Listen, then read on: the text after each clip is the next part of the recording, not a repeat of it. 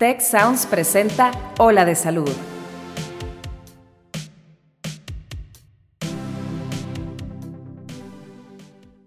Ya sea porque tienes piel sensible, porque no te gusta salir o simplemente eres alérgico al sol, existen otras maneras de obtener vitamina D.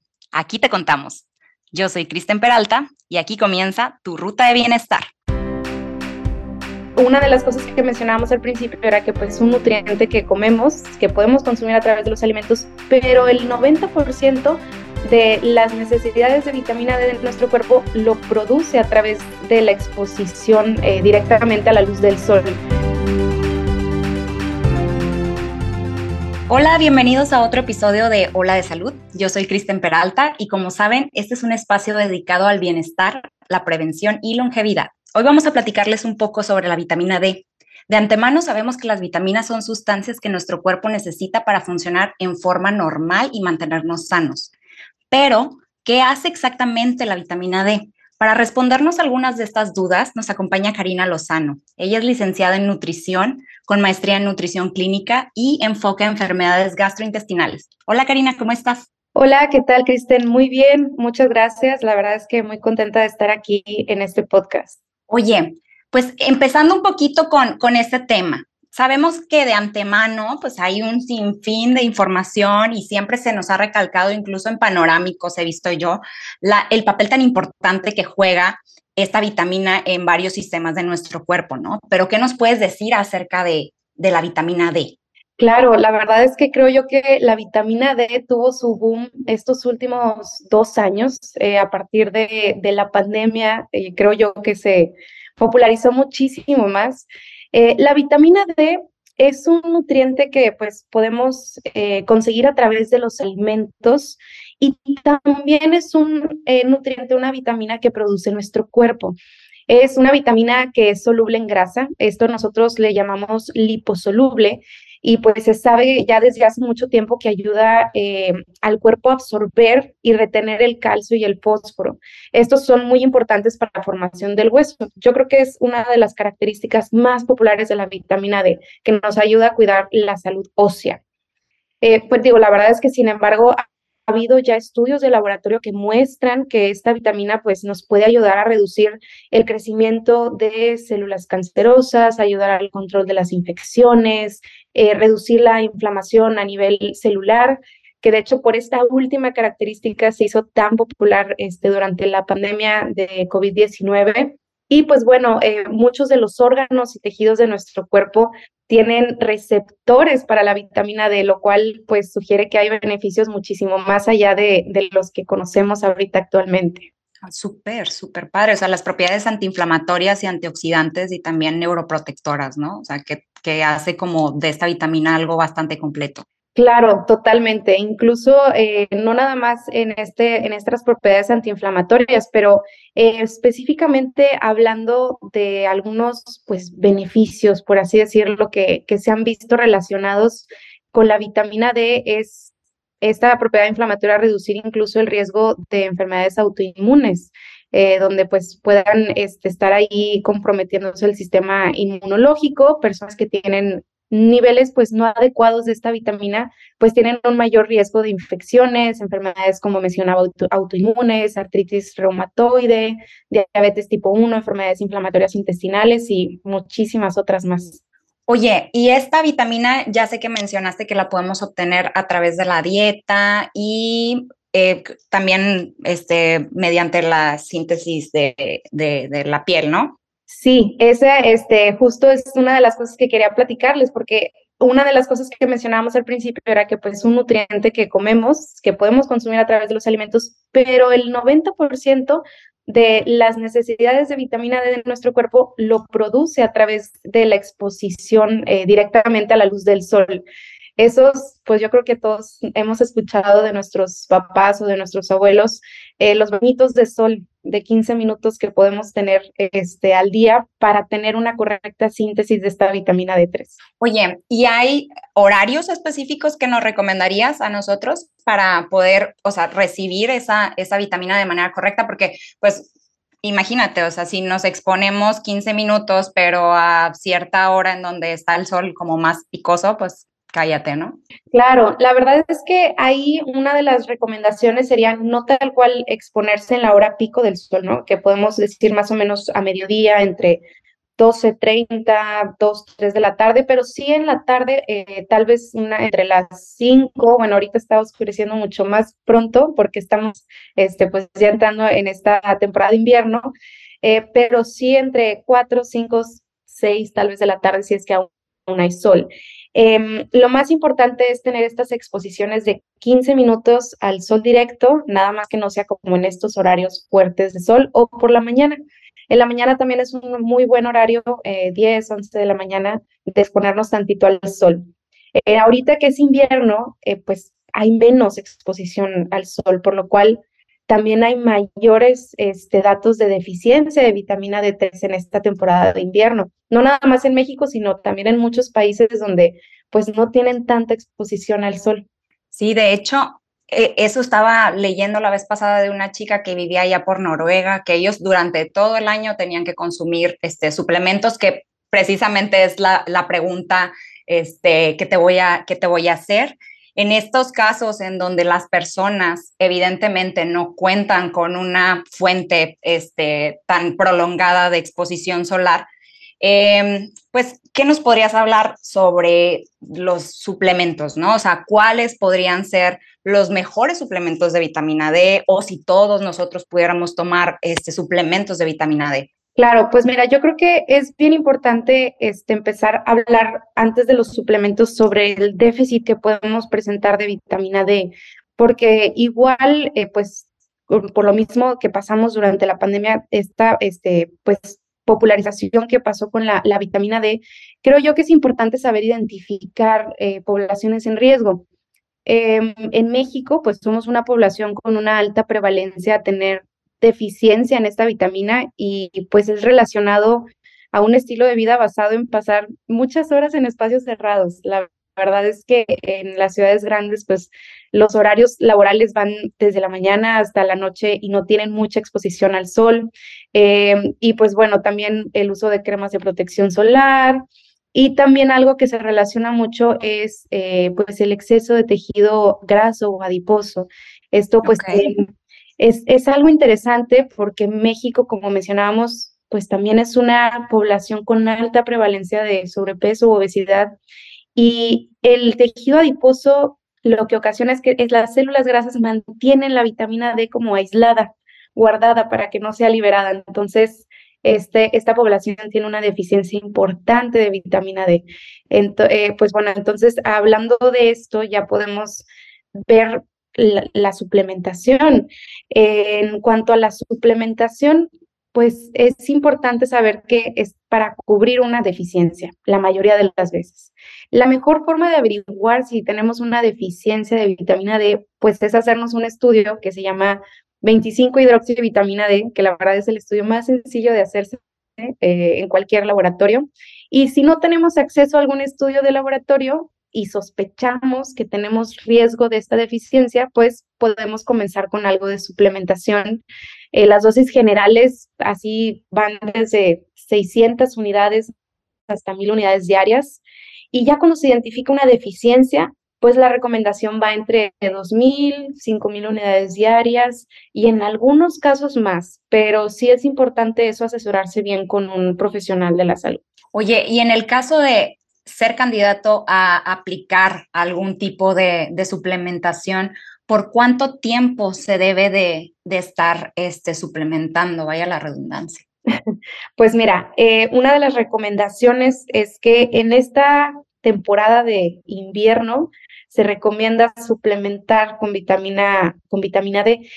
La vitamina D, hasta eso es una de las eh, vitaminas que podemos suplementar y que no tiene tanto riesgo. Es muy difícil generar una toxicidad por esta vitamina eh, y dosis así, pues profilácticas entre mil unidades, dos mil unidades, cuatro mil unidades, no hay tanto riesgo.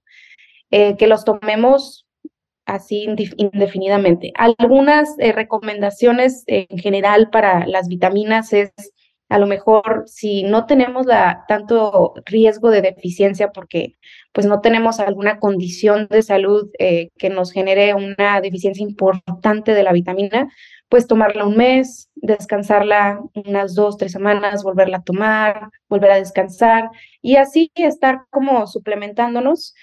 Pero como te digo, la verdad es que la vitamina D este, no hay tanto riesgo, se considera eh, generalmente segura de tomarla. Ok, ok.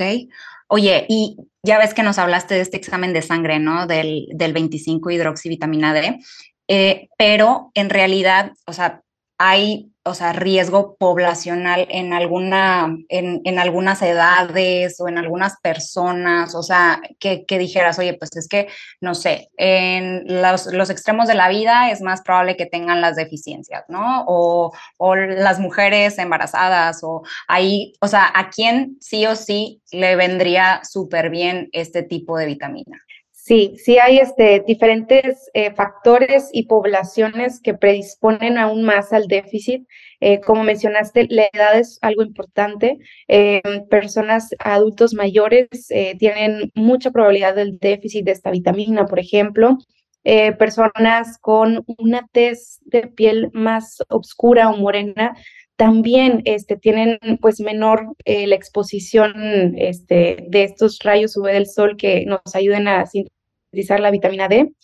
Eh, algunas enfermedades del tracto digestivo que causan malabsorción, algunas cirugías que causan malabsorción, enfermedades renales, algunas enfermedades hepáticas y pues también en personas que tengan una eh, ingesta de alimentos ricos en vitamina D pues deficiente. Oye, y algunos de los alimentos que mencionas, este, ¿no los podrías así como eh, pues ahora sí que, que desglosar más o menos para saber qué tipo de alimentos, eh, pues obviamente estar, estar nosotros pues, eh, pues dirigiendo nuestra, nuestra atención a, bueno, necesito a lo mejor aumentar mi ingesta de este tipo de alimentos. Claro, de hecho, los alimentos que son ricos en vitamina D no son muchos, eh, son muy pocos y en México no se acostumbran tanto y es una de las, eh, hay situaciones que tenemos con, con esta importante deficiencia. De los alimentos más ricos en vitamina D, pues tenemos los pescados grasos incluyendo, por ejemplo, el salmón, el arenque, el atún, las sardinas e incluso también el famoso ahorita también suplemento y que se suplementan muchas personas, el aceite de pescado o el aceite de hígado de bacalao. Que bueno, eso es, todo un tema este, totalmente diferente que me encanta platicarlo, pero este, estos suplementos también son ricos en vitamina D. Ahora, el huevo, la yema del huevo tiene una cantidad también este, considerable de vitamina D. Los lácteos eh, también, algunos quesos y también algunas, eh, pues, leche. Ahí, por ejemplo, con los lácteos, cuando son lácteos descremados, o sea, que le quitan la crema o los hacen light, eh, como la vitamina D es una vitamina liposoluble, pues con esa, este, como con esa, ese, ese procedimiento, pues ya lo que pasa es que se quita también la vitamina D. Entonces lo que hacen muchos es fortificarlo. Nosotros podemos encontrar muchos alimentos en el mercado que son fortificados con vitamina D y de hecho es una estrategia eh, de salud pública por esta misma deficiencia importante que tenemos eh, a nivel mundial. ¿eh? Muchos países, no solo México, tienen una deficiencia considerable de esta vitamina y el fortificar, por ejemplo, hay jugos de naranja fortificados, hay cereales fortificados, hay galletas, panecitos, todo lo que tenga harinas. Hay muchos que están fortificados en vitamina D. Oye, pero a lo mejor lo importante sería no consumir tanto estas harinas, ¿verdad? Y galletitas y todo, sino irnos por la opción, este, pues más orgánica que serían en este caso los pescados, ¿no? Pero también si estamos hablando del el suplemento y luego después nosotros decimos, aparte consumimos aceite de pescado, que es el omega, no, no, este, no provoca eso algún tipo de toxicidad?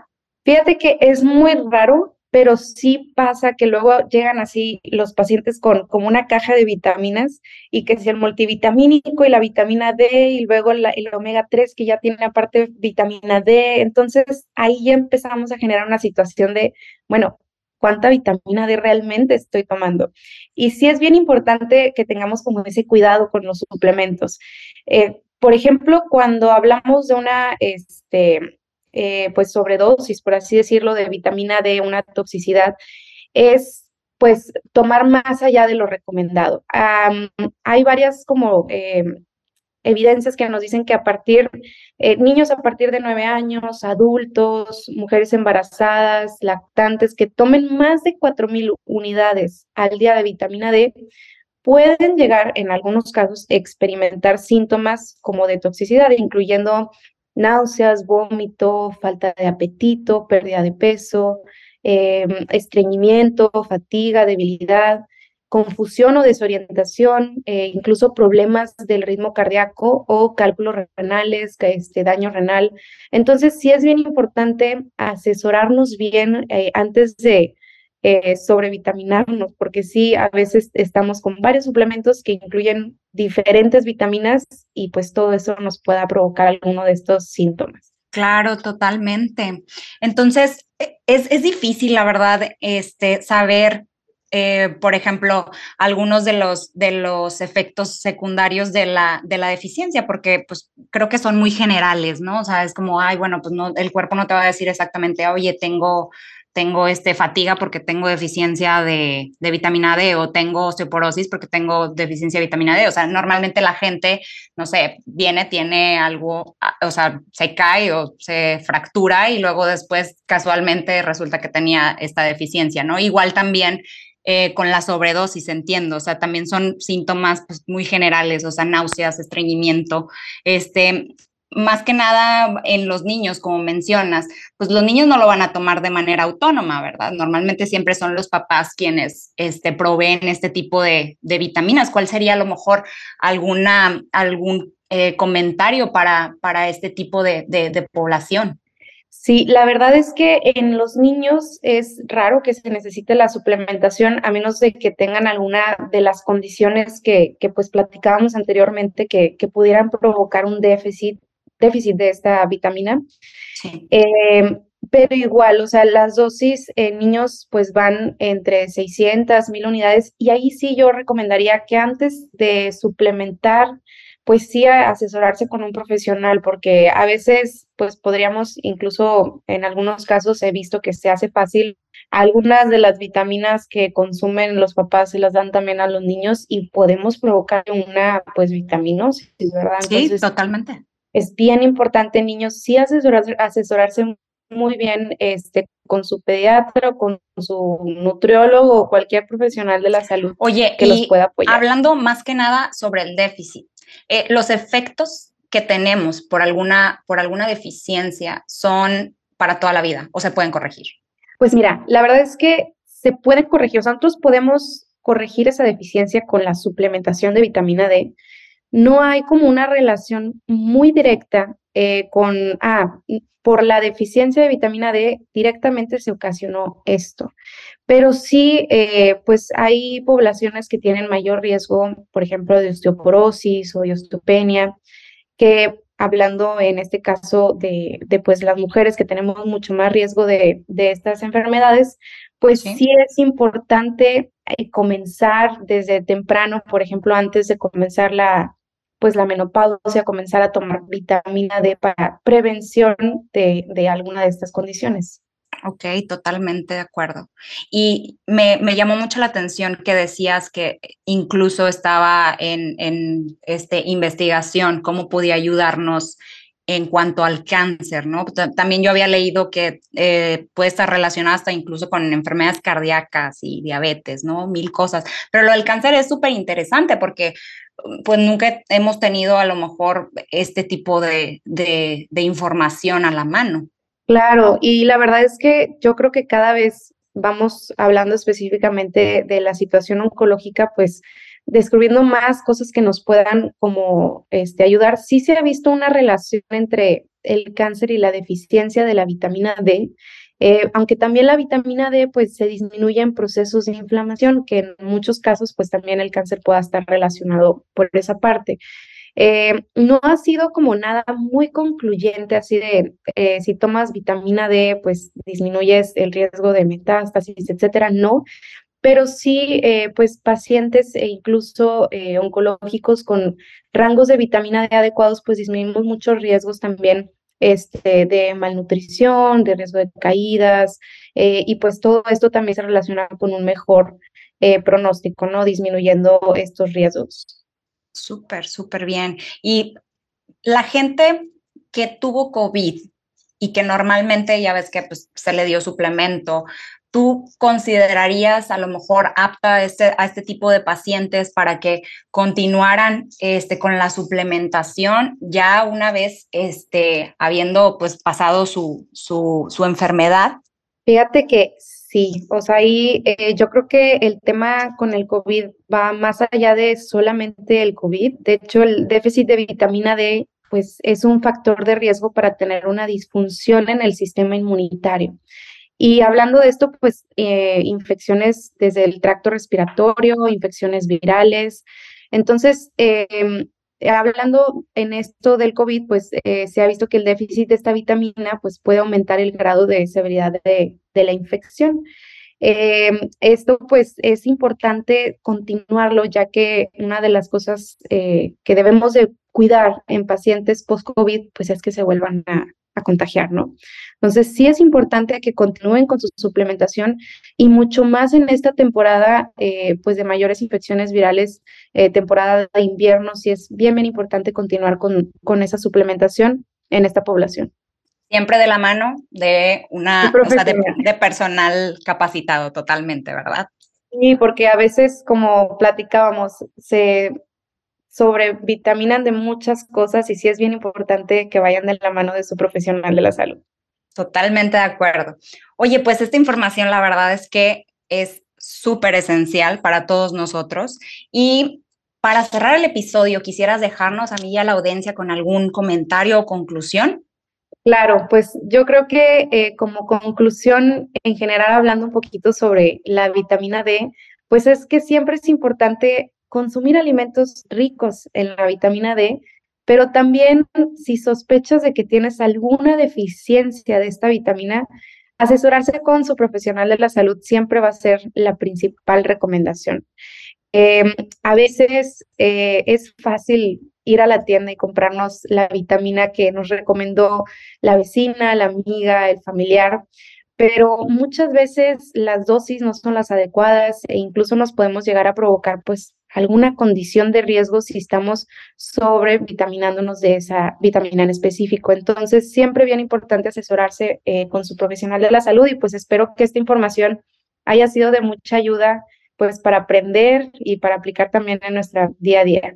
Claro, totalmente. Aparte, estamos hablando de que cada quien necesita un tratamiento personalizado, ¿verdad? Claro, totalmente. Hay algunas dosis generales, pero siempre la recomendación va a ser personalizada. Karina, muchas gracias por tomarte el tiempo de acompañarnos hoy y explicarnos súper a detalle sobre este tema. Muchas gracias por la invitación. Hasta luego. Amigos, esto es Sola de Salud. Yo soy Kristen Peralta. Hasta la próxima.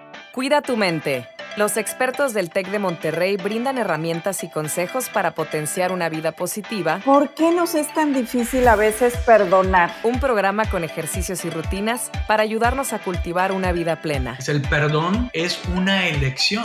Escúchalo en Spotify, Apple Podcast y Google Podcast. Muchas gracias al equipo de Tech Salud, el sistema de salud del Tecnológico de Monterrey y al equipo de Tech Sounds. Productora ejecutiva, Lisbeth Siller. Productores de Ola de Salud, Melissa Hinojosa, Nora Morales y Fernando Zamora. Diseño, Lizeth Rodarte. Analíticos y alianzas, Lilia Martínez. Postproducción, Max Pérez y Marcelo Segura. Te invitamos a escuchar el siguiente episodio de Ola de Salud y el resto de programas de Tech Sounds en los canales de tu preferencia.